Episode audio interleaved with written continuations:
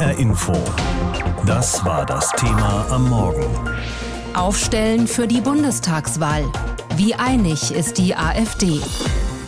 Nach der letzten Bundestagswahl waren viele überrascht, auch die Meinungsforscher. Da war auf einmal die AfD die größte Oppositionsfraktion im Bundestag, vor den Grünen, der FDP und der Linkspartei. So kommt es, dass bei Debatten im Parlament immer die AfD zuerst antworten darf auf eine Rede der Regierungsfraktionen. Ob das so bleibt, entscheidet sich Ende September. Dann ist Bundestagswahl und dafür braucht jede Partei ein Programm. Die AfD will es an diesem Wochenende beschließen auf einem Bundesparteitag in Dresden. Bei solchen Parteitagen kann immer noch viel verändert werden an dem Entwurf für so ein Programm. Was aber wahrscheinlich drinstehen wird, fasst unser Hauptstadtkorrespondent Kai Küstner zusammen. Manchmal reichen einfache Zahlen, um eine Weltanschauung zu offenbaren. 21 Mal taucht im Leitantrag für das AfD-Wahlprogramm allein das Wort Islam auf. Das Wort Asyl gar 36 Mal. Von Rechtsextremisten ist hingegen lediglich an einer einzigen Stelle die Rede. Im Kapitel zur inneren Sicherheit kommt es gar nicht vor. Wo die Partei das eigentliche Problem sieht, wird schnell klar. Rechts jedenfalls nicht. Die Gewaltexzesse der linksextremen Antifa und migrantischer Jugendbanden in den Straßen unserer Städte machen deutlich, deutlich, wie sehr die innere Sicherheit Schaden genommen hat heißt es wörtlich in dem Leitantrag. Wie sehr sich die AfD in vergangene Zeiten zurücksehnt, wird auf fast jeder der insgesamt 73 Seiten deutlich. In Zeiten vor der Einführung des Euro, vor Genderwahn und Klimahysterie, wie es die Partei ausdrückt. Überhaupt der Klimawandel. Niemand streitet die jüngste globale Erwärmung ab. Heißt es da zwar im Wahlprogramm, allerdings bezweifelt die AfD, dass der Temperaturanstieg nur negative Folgen hat. Statt einen aussichtslosen Kampf gegen den Wandel des Klimas zu führen, sollten wir uns an die veränderten Bedingungen anpassen, so wie es Pflanzen und Tiere auch tun. Die Menschheitsgeschichte belegt, dass Warmzeiten immer zu einer Blüte des Lebens und der Kulturen führten, während Kaltzeiten mit Not, Hunger und Kriegen verbunden waren. Weniger optimistisch als die AfD-Prognosen für das Weltklima sind ihre Vorhersagen für die deutsche Wirtschaft. Dem will die AfD wohl als Gegenprogramm zum europäischen Green Deal mit einem Blue Deal entgegenwirken. Das ist der Gegenentwurf zu dieser unsäglichen grünen und teilweise ja auch CDU geführten Energie- und äh, Wirtschaftspolitik, die mittlerweile ja wirklich für unseren Mittelstand schwere Schäden verursacht hat. Erklärt Parteichef Tino Kruppalla im Interview mit dem AD Hauptstadtstudio. Die CO2-Steuer will die AfD zum Beispiel abschaffen. Ansonsten aber bleibt das Wahlprogramm im Ungefähren. Von Bürokratieabbau sowie Entschlackung und Flexibilisierung des Arbeitsrechts ist da die Rede. Das könnte so auch bei der FDP stehen. Wie ein konkretes Wiederaufbauprogramm für die Wirtschaft nach der Pandemie aussehen könnte, skizziert die AfD nicht.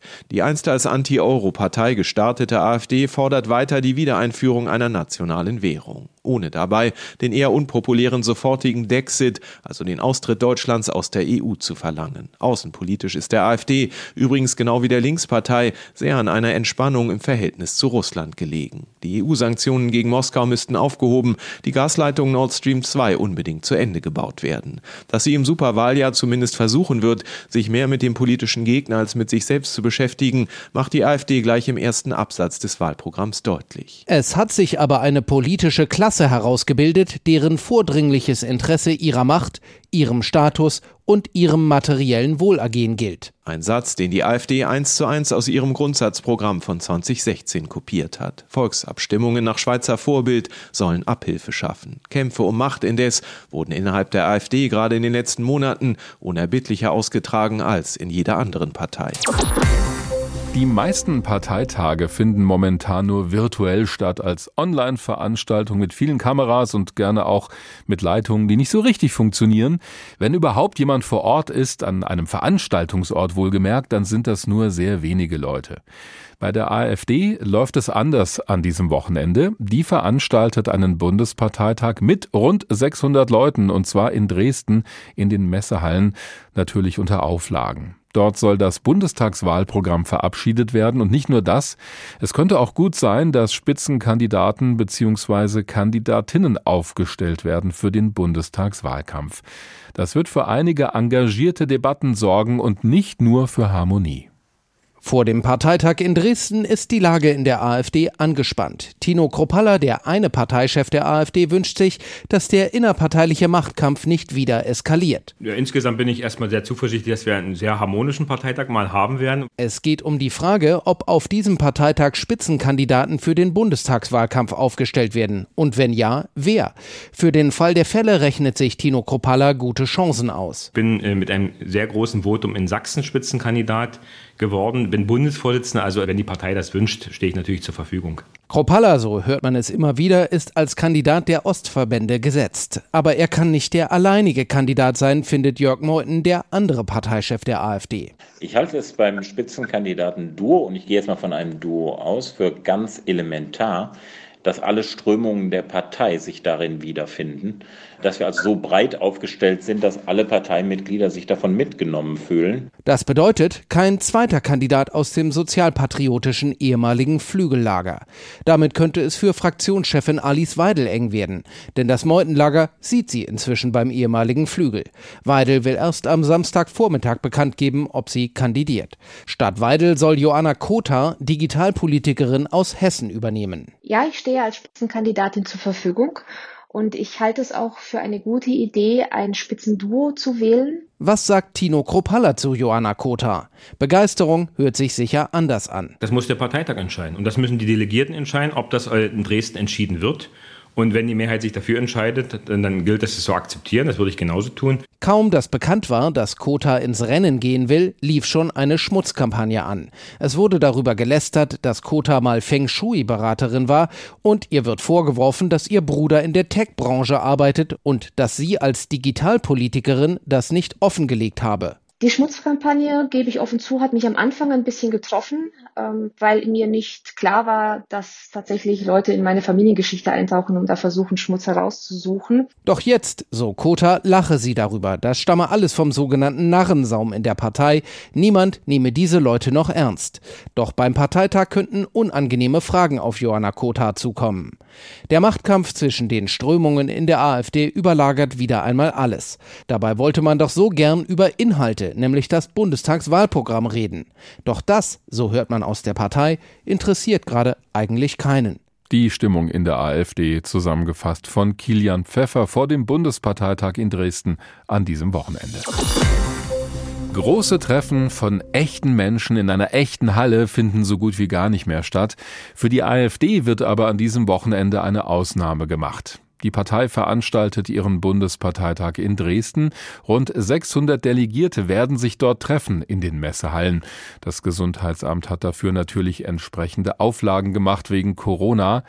Es wird dann vor allem um das Wahlprogramm gehen für die Bundestagswahl Ende September. Daneben wird es aber wohl auch eine Auseinandersetzung geben zwischen dem Bundessprecher Jörg Meuthen und den Rechtsaußenleuten in der AfD. Wir erinnern uns, beim letzten Parteitag im vergangenen Jahr hatte Jörg Meuthen diese Leute direkt angesprochen in der Partei und sehr deutlich deren radikale Wortwahl kritisiert. Daraufhin hat der Ehrenvorsitzende der AfD, Alexander Gauland, gesagt, diese Rede sei spalterisch gewesen und es gab wieder die berühmten Meuthen muss weg Parolen von einigen aus der Partei. Ich habe Jörg Meuthen gefragt, wie wollen Sie denn verhindern, dass Ihnen der Laden am Wochenende wieder um die Ohren fliegt? Ich glaube, das wird auf diesem Parteitag überhaupt keine Rolle spielen.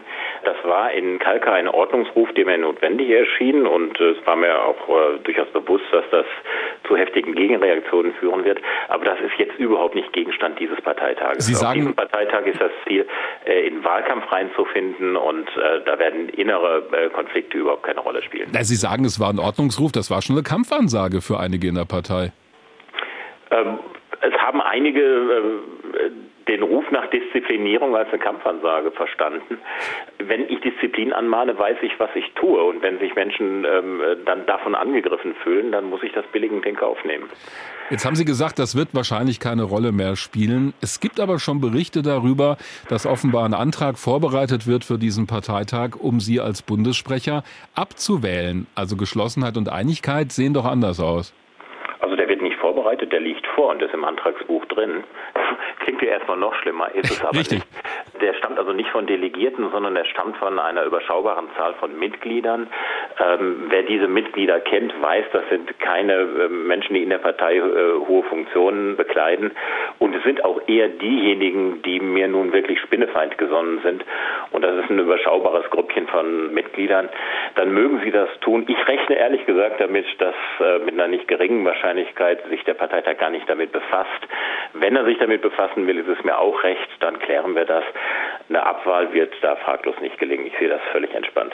Ihre Partei hat bei den beiden letzten Landtagswahlen jeweils deutlich verloren an Stimmen. Dabei müsste die AfD doch gerade als große Oppositionspartei jetzt erfolgreich sein, weil es viele Leute gibt, die mit der Corona-Politik von Bund und Ländern so nicht einverstanden sind. Warum können Sie davon nicht profitieren?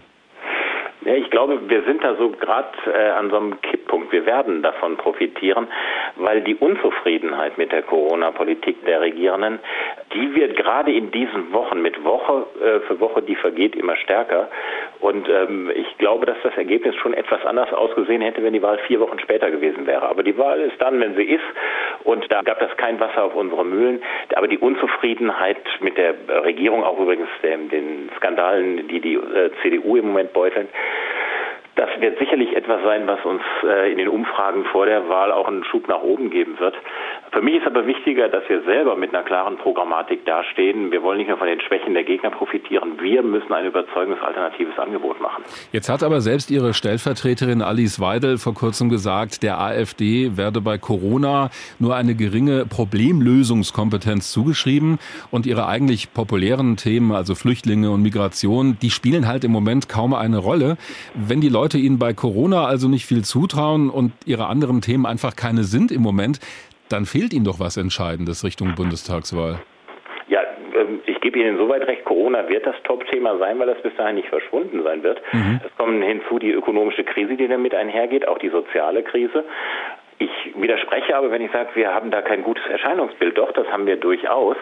Ähm, also ich habe das neulich in der, in der Umfrage gesehen. Da lag ich zum Beispiel persönlich, da wurde, wurde nach einzelnen Politikern gefragt, in der ähm, Problemlösungskompetenz zum Thema Corona vor einem Armin Laschet, der ja doch deutlich präsenter ist in den Medien, als man das als AfD-Politiker ist. Das ist nicht schlecht. Gut, er sagt halt mehr dazu. Von der AfD haben wir nicht so viel davon gehört.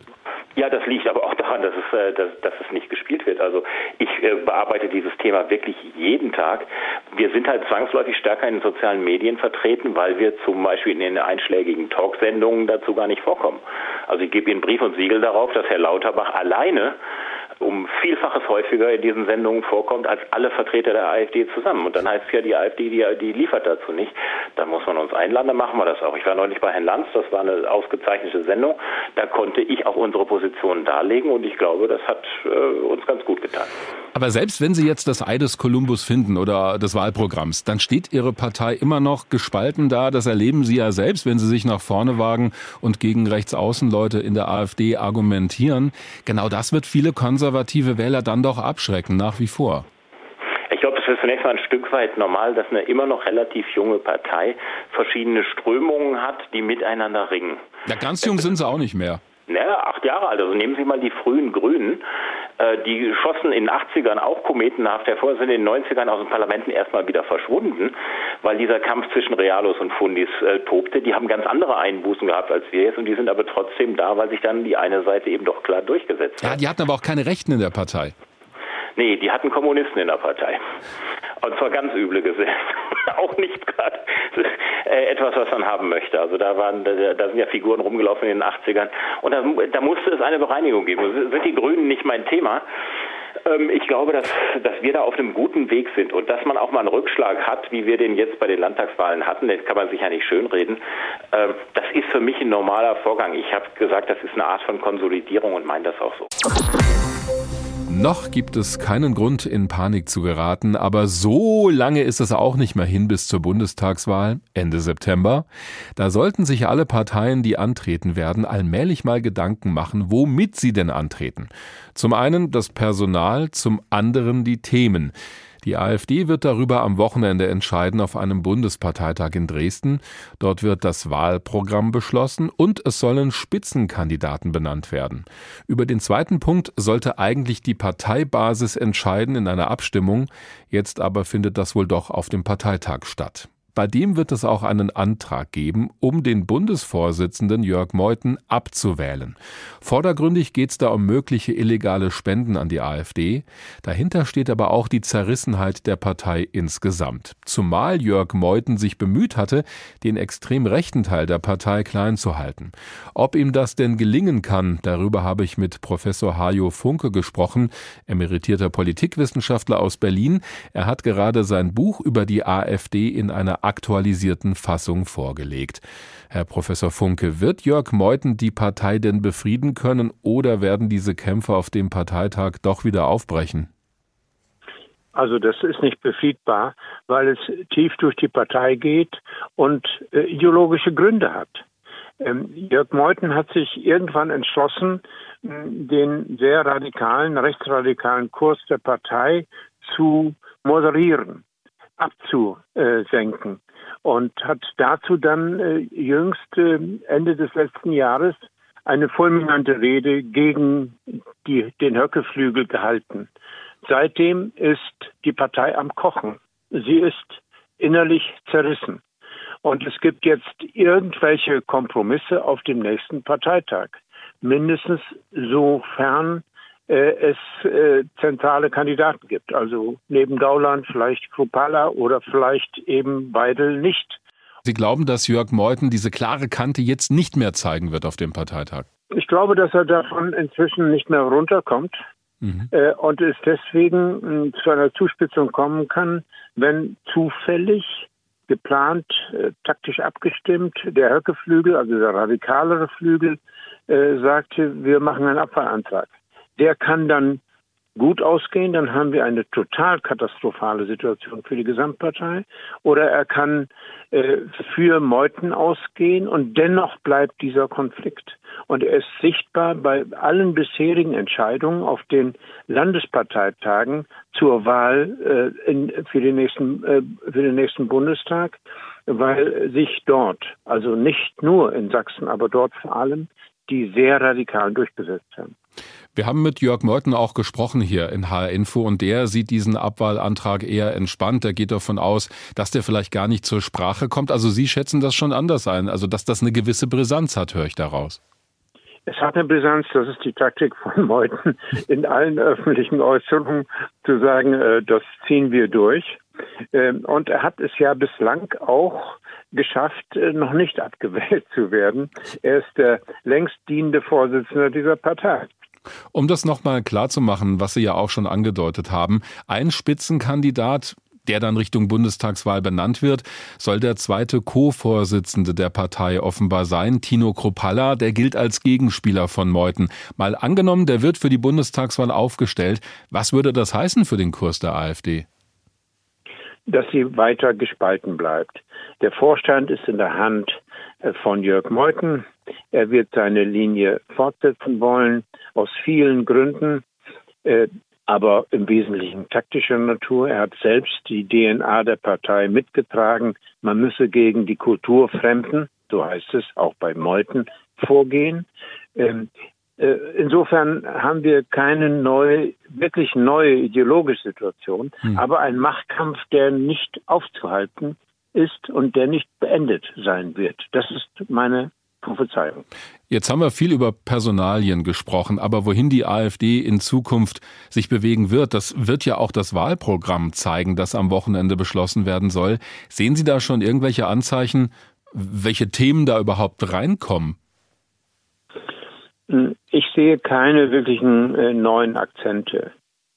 Äh, Sie wissen, dass die Partei ein Hin und Her äh, gehabt hat in der Frage, wie man mit der Pandemie umgehen soll. Sie sucht den Kontakt zu den Querdenkern und zu den Verschwörungsideologen, die sagen, das ist alles so nicht wahr. Äh, und es ist von dunklen Mächten gespeist. Das passt so ein bisschen zu dem, wie sie auch die Flüchtlingspolitik der Bundesregierung äh, kritisiert haben, also durchaus im Sinne von Rassismen und äh, Zuspitzungen. Und was wirklich neu als Neues versucht worden war, war äh, das Soziale zu betonen. Aber auch das ist eine Flügeleigenschaft, nämlich das Soziale nur für die ethnisch Deutschen, was natürlich große Folgen hat und große Konflikte, auch in Teilen der AfD selbst, aber auch darüber hinaus. Das heißt, wesentlich Neues erwarte ich nicht. HR Info. Das Thema. Wer es hört, hat mehr zu sagen.